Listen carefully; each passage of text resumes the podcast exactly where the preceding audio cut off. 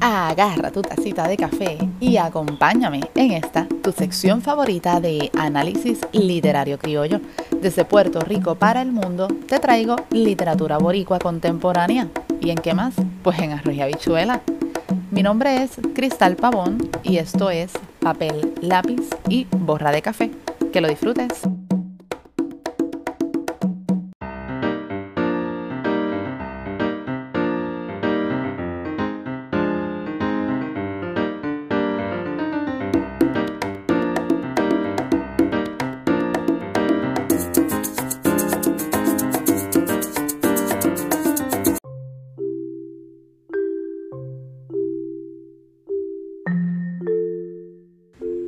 Saludos nuevamente y bienvenidos a un nuevo episodio para papel, lápiz y borra de café.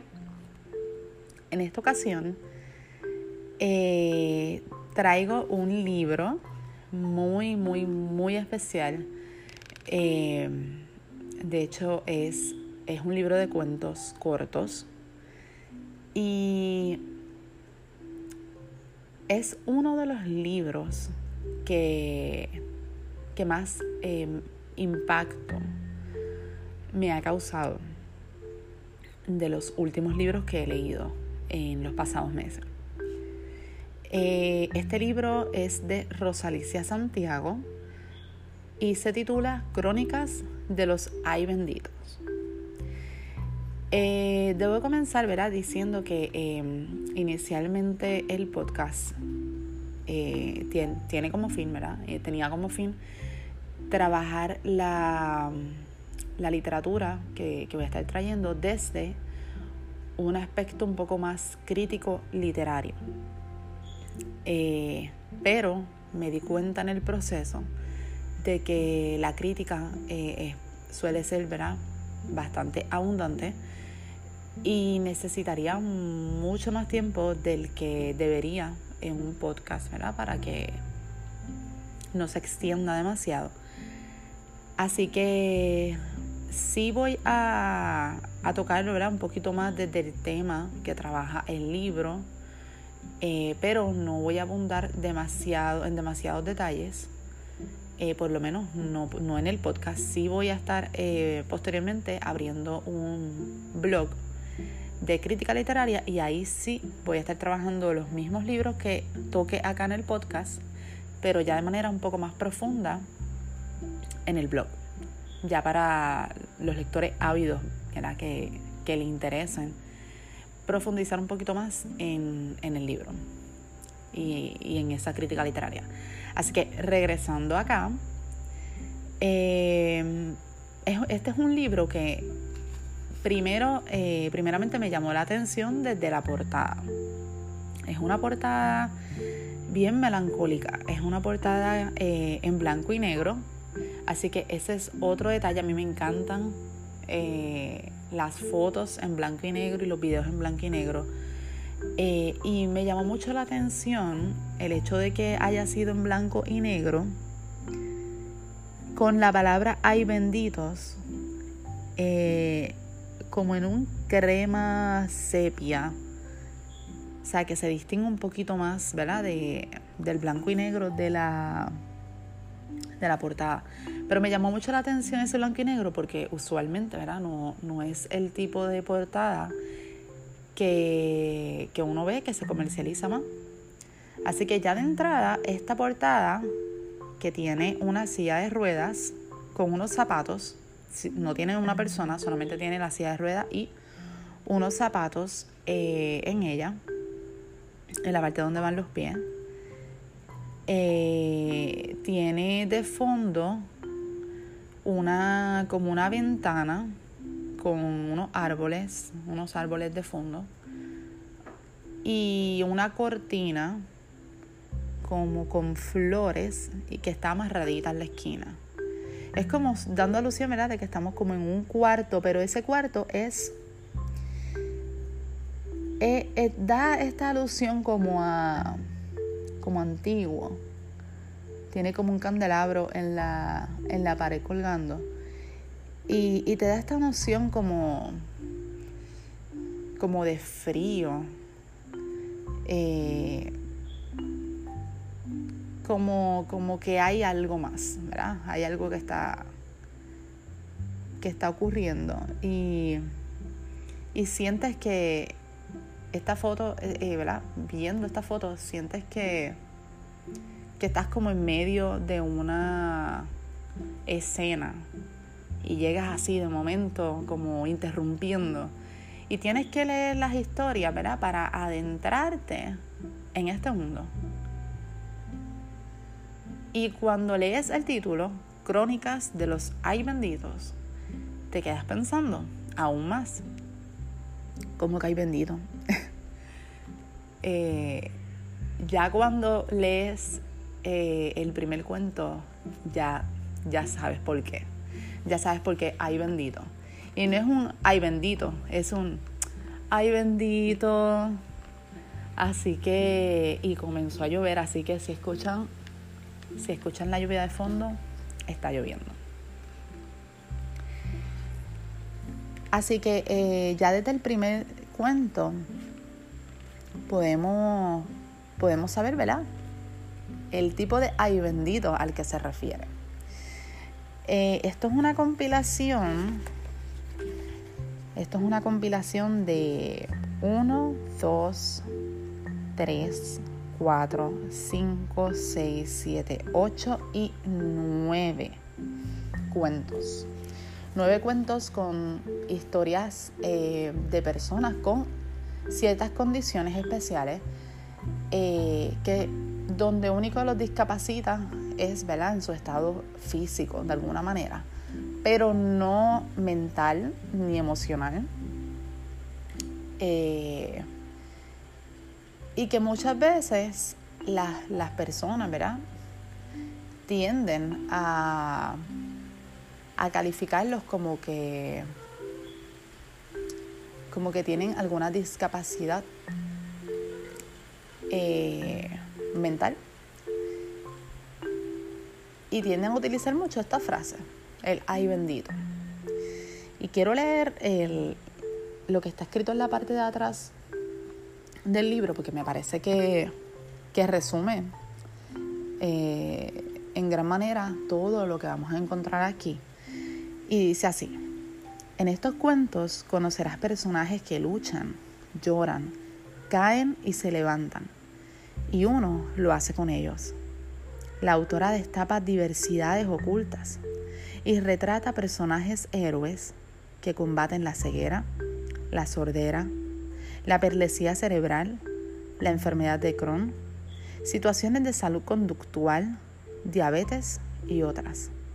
No obstante, estos relatos no acentúan situaciones de personas enfermas, sino de una sociedad que sí lo está y que no puede responder a necesidades de la gente. Esta lectura te adentra en los conflictos de personajes que batallan con todas sus fuerzas para vencer y te contagian de ello. Esto fue escrito por el doctor José L. Sierra. Y así mismo es, es una sociedad enferma, lo que está retratado en este libro. Una sociedad que como la portada en blanco y negro, así mismo ven las cosas y clasifican las cosas, o blanco o negro no hay break, no hay más opción. Y así, así precisamente es como, es como yo lo percibí, lo sentí también, incluso después de este libro yo creo que yo veo, yo veo, ¿verdad? Todas estas personas con, con estas distintas condiciones bien, bien distinto y es porque también se ha creado una cultura, ¿verdad? En la sociedad en la que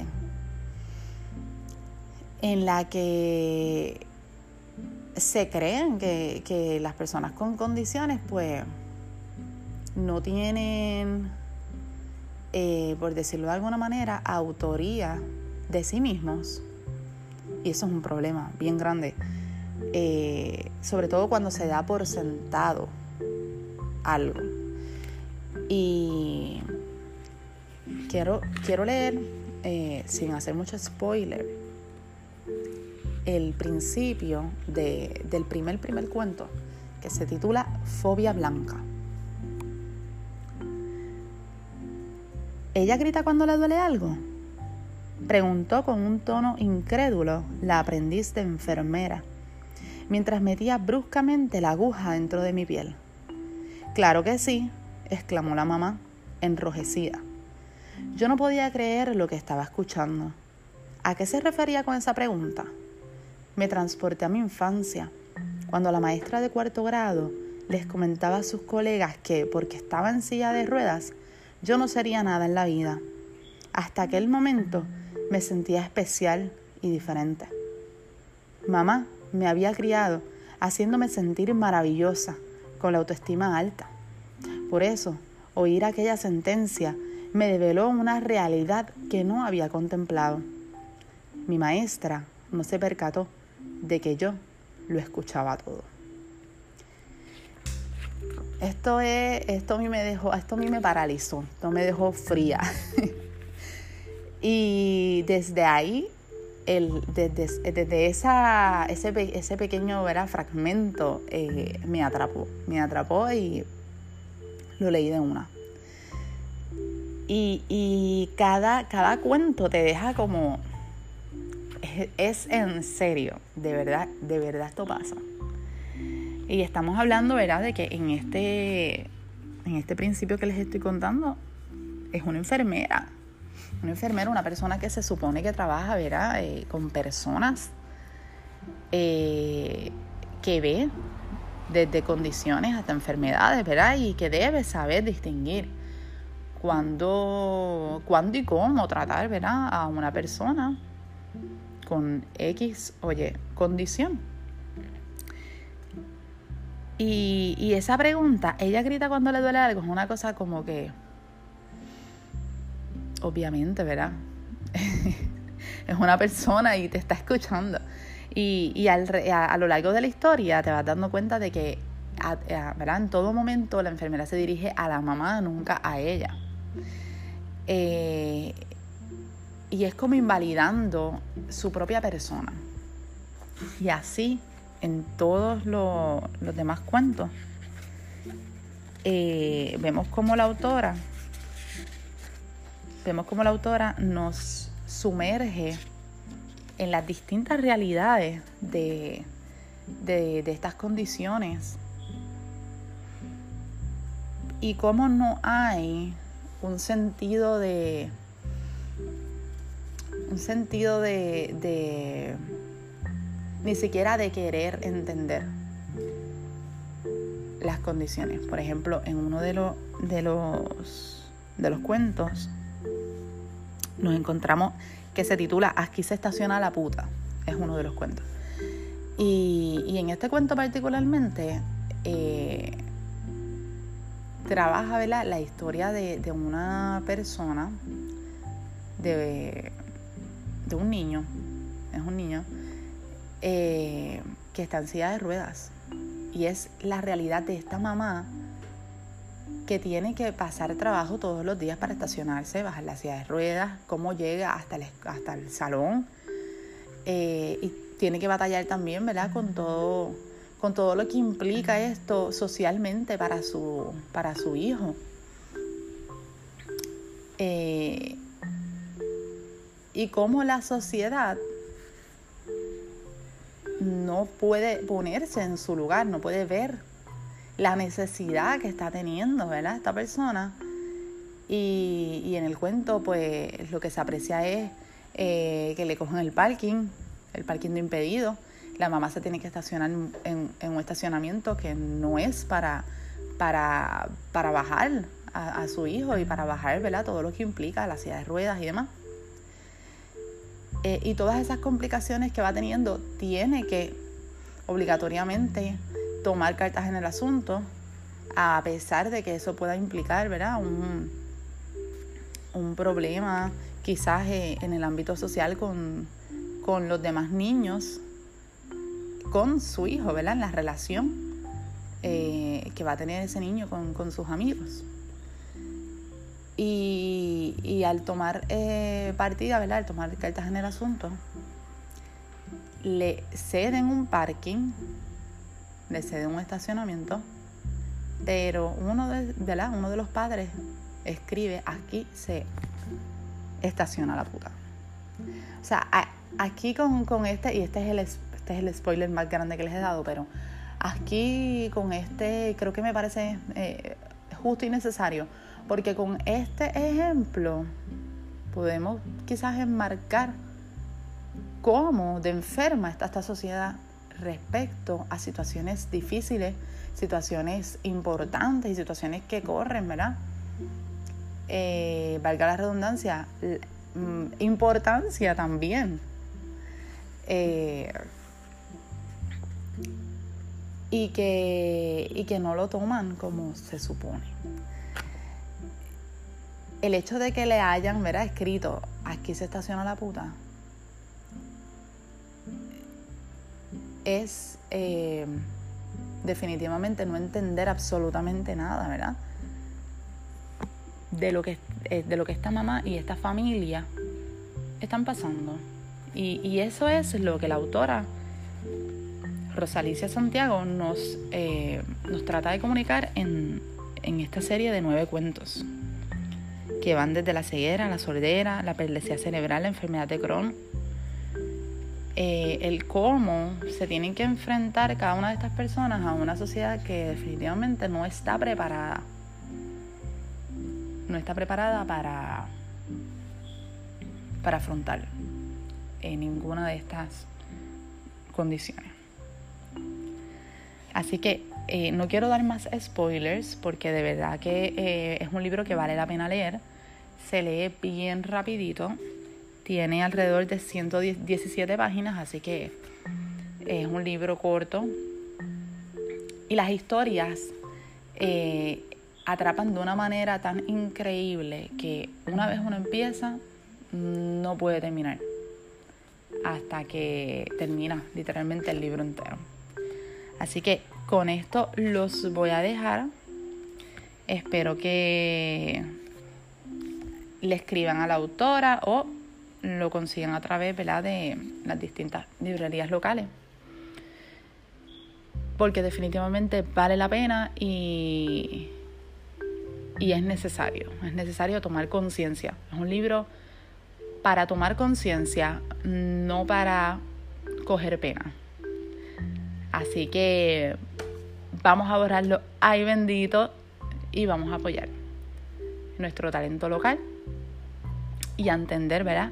estas condiciones y estas otras realidades que quizás no son, las, no son las nuestras, pero no dejan de ser reales. Así que hasta la próxima.